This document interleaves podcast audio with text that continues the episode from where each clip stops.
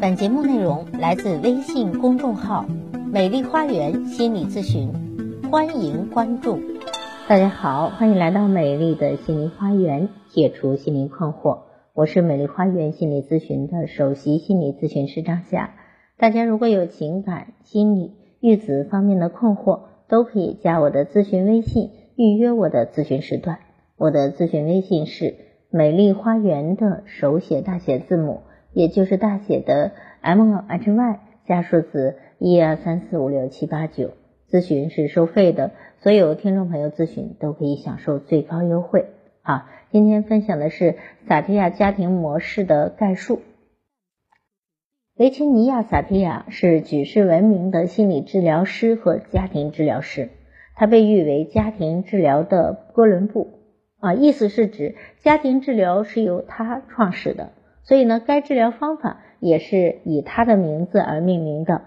萨提亚模式的可爱之处就在于，你不需要了解整体，光是它的部分你就可以用，而且很管用。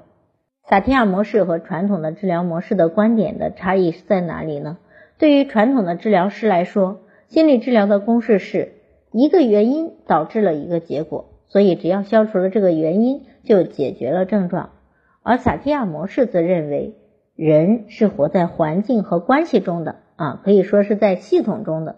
所以，一个症状的出现是人与他人、环境的互动有非常大的关系的啊。家庭是一个互动的关系，其中一个人在原生家庭中经验得到各种关系以及压抑应对方式啊，对这个人的一生的影响是重大的。萨提亚治疗的目标是一致性和高的自我价值感。我们与生俱来就拥有生命力，具有独特性，也具备自我价值。而我们从婴儿到长大成年的过程中，为了生存，为了符合父母寄托给我们身上的要求、期望，为了得到他人的肯定，我们慢慢的、不自觉的把家庭视作为衡量价值的尺度，以他人的标准作为自己的标准，以应对姿态作为求生存的基本方式。以外在的财富、名望、权利等作为自己安全感的寄托，这样就无形中降低了我们的自我价值。我想做的是，对此，萨蒂亚写了一首很美、意味很深远的小诗，叫做《五种自由》。他这样写道：“自由的看和听，来代替应该如何看、如何听。”自由的说出你所感知和所想，来代替你应该如何说；自由的感觉你所感觉到的，来替代你应该感觉到的；自由的要求你想要的，来代替总是等待对方的允许；自由的根据自己的想法去冒险，来代替总是选择安全妥当这一条路，不敢兴风作浪。摇晃一下自己的船，这其实也是一种内心不安全感的表示。萨提亚把这一种行为生活的方式称之为一致性。那萨提亚模式有几个重要的概念和观点。首先，原生家庭塑造我们的个性。每个人与生俱来就对父母和世界有强烈的渴望，渴望被爱，渴望沟通。但是这些渴望。却未能都得到一一的满足，便被我们压抑起来了。日积月累，连我们自己都已经忽略了这些渴望，却成为了我们为什么不快乐的根源。也就是说，你为什么不快乐？可能你有一些渴望被压抑了。想想你渴望什么，来满足这些未被满足的期待吧。人类存在必然拥有渴望，对自我价值的渴望包括了被爱、被接纳。被认同、有意义、有价值、自由等，因为这些渴望，所以我们有期待，对自己的、对他人的或来自他人的期待，使我们感觉到痛苦。未被满足的期待使心灵遭受捆绑。这些期待无法被满足的原因，可能是早年能力有限，而又无法自我肯定，也没有能力去辨识、理解一些问题事件的道理。因着时空的演变，所以没有机会去满足。而期待中有关他人的部分，多半与原生家庭和父母有关系。有时这些期待可能与原生家庭的规则有关。对于未满足的期待，我们可以怎么办？放下那些尚未满足的期待，找出满足期待的其他替代方法，决定依然保持有一个未有满足的期待，考虑减少付出的代价，回到渴望的层次工作，找到一个新的方法去拥有高的自我价值。为满足此未满足的期待工作。当我们处理愈多未被满足的期待时，我们愈能够从期待的束缚中走出来，愈能够感受到自由，而不是等待或者被一堆应该和必须的条件压得喘不过气来。萨提亚女士说：“人有三度诞生，第一度诞生是我们只发生精卵结合之际。”第二度的诞生是我们实际上自子宫出生，第三度诞生则是我们成为自己的决定形成之际。前两度不是我们可以掌握决定的，而第三度的诞生发生在当我们可以驾驭自己的生命，驾驭我们独特性发展的过程，成为一个负责任的人。第二个观点，自我价值是自尊的内在宣言。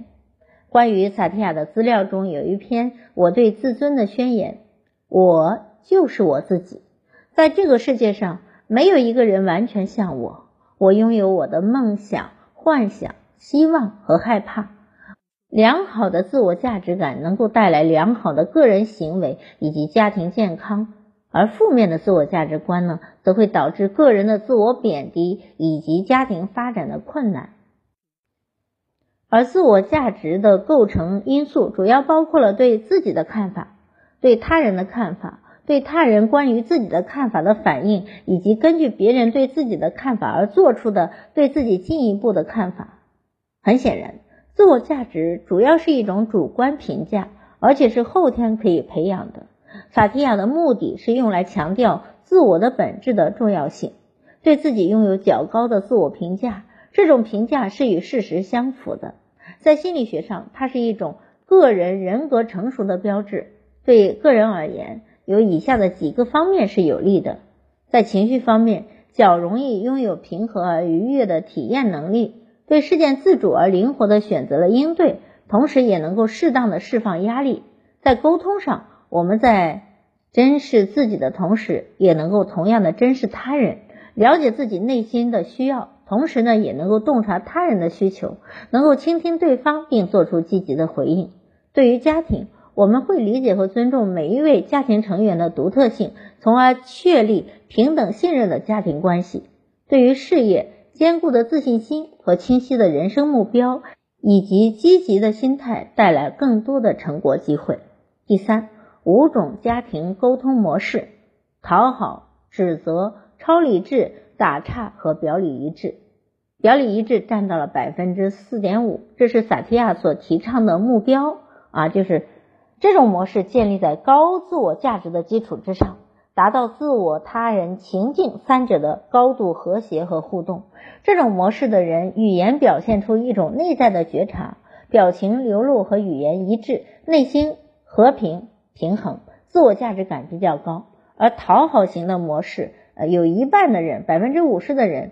是忽略自己的，因为他内在的价值感比较低，言语中呢经常流露出“这都是我的错，我想要让你高兴”之类的话，行为上则过度的和善，习惯于道歉和乞怜啊，就像很多的缺爱的女性，她们往往不敢提出自己的要求，是说孩子如何如何，呃，孩子想怎么怎么，或者说我是不对的啊，总是表现出用这种道歉和乞怜的模式去生活。再就是指责型的人，这在婚姻中占到了百分之三十。这些人通常会忽略他人，习惯于攻击和批判，将责任推给别人，都是你的错，你到底是怎么搞的？这是他们的口头禅。这内在经历指责型的人通常会孤单失败，因为他们宁愿与别人隔绝来保持自己的权威感啊，他们把所有责任都推到别人身上。另外就是超理智的人，这些人占到了百分之十五。这些人极端客观，他们只关心事情合不合理啊，合不合规定，是否正确，总是逃避与个人或者情绪相关的话题。他们往往告诫自己，人有一定的理性不论代价，一定要保持冷静沉着，绝不慌乱。这类人表面上很优越，举动合理化，而实际上他们的内心很敏感，有一种空虚和疏离感。再就是打岔型的人，这种人占到了百分之零点五。这种人永远抓不住重点，习惯于去呃插嘴和干扰，不直接回答问题，或者根本文不对题。他们的内心焦虑、哀伤，精神状态混乱，没有归属感，不被人关照，还常常被人误解。判断一个人属于哪一种类型，主要依据他在亲密关系中做了怎样的姿态占了优势。第四，情绪释放，改变痛苦对我们的影响。家庭结构图使人能够从家庭结构中寻找自我的动力源。对于初次画家庭结构图的学员来说，这是一个十分浩大的工程。要素包括家庭成员的名字、出生年月、职业、沟通模式，并用三个以上的形容词来描述他们的性格。另外，标出任何两个人之间关系的疏密度。双实线代表十分友好，单实线代表一般好，虚线代表不好，曲线代表十分不好。我们不能改变痛苦本身，但可以回到当时。改变痛苦对于我们的影响，其实不是咨询师帮助了案主，而是在咨询师的引导下，案主自己看清楚了当时的情绪，改变了看法，从而来帮到了自己。第五，雕塑的力量。为了重建家庭互动模式，引导者可用角色扮演的方式，将脑中所浮现的家庭画面呈现出来。他先在团体中寻找。成员扮演家庭中的主要成员，并且摆出压力下相对应的那个模式。嗯，有时呢，呃，扮演者带上角色的牌子，有时用绳子代表关系线，用距离表示内在关系的亲疏远近，加上扮演者运用自己对角色的体会，显现出姿态以及语言上一副强有力的画面，于是就出现了。有的时候不需要太多家庭中发生的故事，用雕塑就可以直接显现一个家庭的核心问题，而当事人透过这样的画面，对于问题可以得到初步的领悟，加上身临其境，当事人在其期间的体会是用强烈而深刻的。对于长久以来忍受的问题，较愿意做出改变的承诺，或是做出在实际生活中不可能发生的对话，达到了宣泄和重新练习的目的，改变就奇妙的发生了。第六，冰山理论用萨提亚的冰山理论来做解释。所有的心理问题都是因为期待未被满足而引发的。自我意味着非常灵性的那一部分，住在自己里面，意味着住在灵性、心智、情感以及身体的四个层面，常常会回到自己的内在，觉察自己的内在，可以帮助我们提高自我的灵性。比如说，今天中午在餐厅的时候，一点钟我们还在看菜菜单。就有点不耐烦了啊！这个萨提亚自己就会意识到自己在期待什么，其实是他期待吃饭后走一走，放松放松，所以才会引发焦虑不耐烦。第七，内在的资源以及转化。萨提亚女士注重一个人的内在资源，来自原生家庭学习和特质的资源，无论是正向的或者是负向的，能够以新的学习来取代。新的学习不是向外找，而是整合自己内在的资源。这样的改变才可能深刻而长远。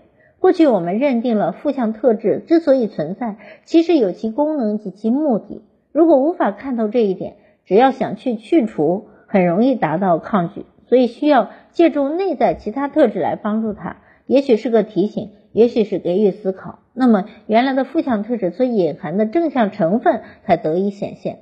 这个过程我们称之为转化。家庭是一个系统。是开放的还是封闭呢？封闭系统的家庭特点是这样的：家庭成员的自我价值感低，交流间接、不清楚、不具体、不一致，阻碍发展。沟通方式通常为指责、讨论、超理智或者打岔。嗯，规则隐蔽、过时、非人性化，人们需要适应以及确立的规则，结果是意外、混乱、破坏性和不合时宜。开放系统的家庭特点是家庭成员的自我价值感高。交流直接、清楚、具体、一致，促进发展；沟通方式平等、规则开放、顺应时代、人性化。有需要时，规则就可以改变；有完全的自由，可以评论任何的事情。结果是与现实联系，符合时宜，有建设性。封闭性系统的家庭规则是：自我价值次于权力和成就，行动受最高权力者的支配。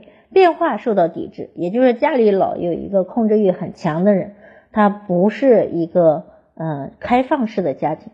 开放系统的家庭规则是自我价值是首要的，权利和成就是次要的，行动代表了一个人的信念，交流系统和规则都彼此联系。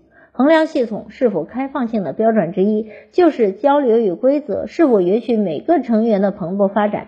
家庭成员中没有完全相同的，每个人都是不同的，处于不同的成长水平。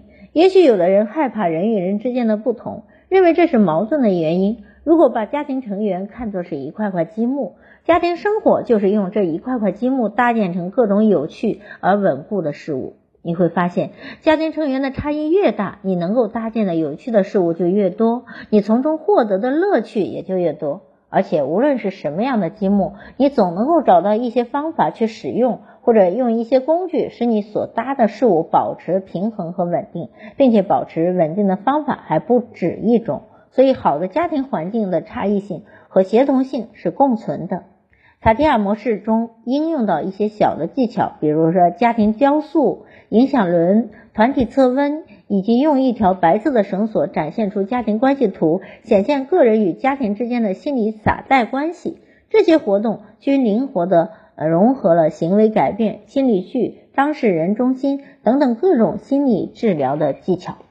好，关于萨提亚治疗模式啊，我们今天就分享到这里，希望能够帮到大家。好，更多的心理治疗的方法，欢迎关注我的微信公众号。美丽花园心理咨询，也欢迎大家加我的咨询微信，预约我的咨询时段。我的咨询微信是美丽花园的手写大写字母，也就是大写的 M L H Y 加数字一二三四五六七八九。咨询是收费的，所有听众朋友咨询都可以享受最高优惠。好，感谢大家的收听，咱们下期节目再会。